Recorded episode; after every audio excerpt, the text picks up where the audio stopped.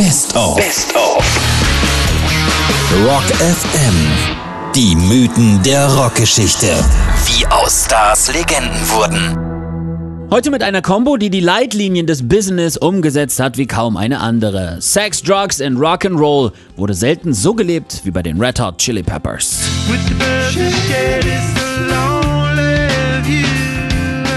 Los geht's traurig mit dem Tod des Bandgründers Hillel Slovak, der 1988 tot auf seinem letzten Gemälde liegend gefunden wurde.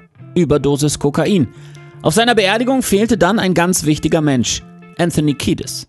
Alle hatten sich nur um sein Drogenproblem gesorgt, dabei ist der Kollege im Hintergrund untergegangen. Mit der Schuld konnte der Frontmann lange nicht leben und erstickte sie in, natürlich, Drogen. Der Song Under the Bridge handelt genau davon.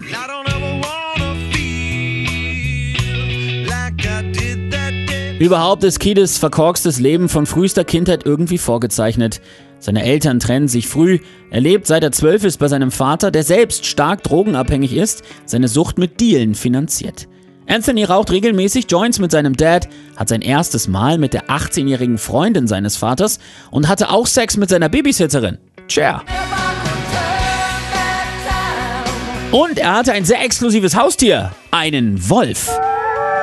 Später entwickelten Flea und er das Hobby, Stone von Hoteldächern in Pools zu springen. Anthony brach sich dabei das Rückgrat. Außerdem zog er sich im Drogenrausch nackt aus und klopfte an den Türen anderer Hotelgäste. Seine Großmutter strich ihn außerdem aus ihrem Testament, weil er 1992 bei den MTV Video Awards dem Satan dankte. Und ganz schlimm erwischte es Gitarrist John Frusciante.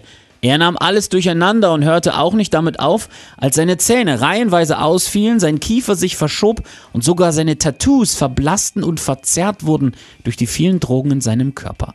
Er fackelte im Rausch sogar sein Haus ab. Sein bester Kumpel kam und rettete ihn. Es war Johnny Depp. Ist das ein Traum? Nein, das dachte ich auch nicht. Sonst gäb's nämlich rum. Dass die Red Hot Chili Peppers bis heute erfolgreich Musik machen, jetzt sogar wieder mit John Frusciante, ist ein echtes Wunder. Oder eben anders ausgedrückt, ein wahrer Mythos der Rockgeschichte.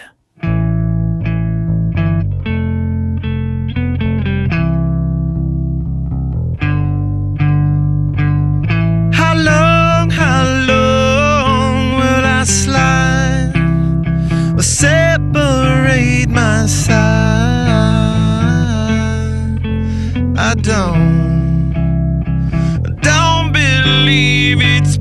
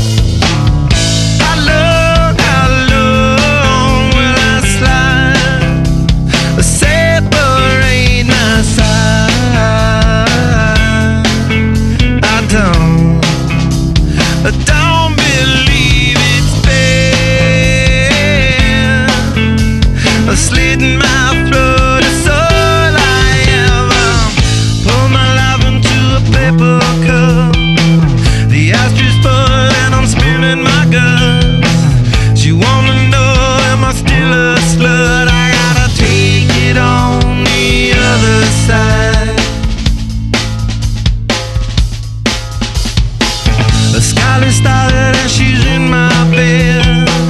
A candidate for the soulmate.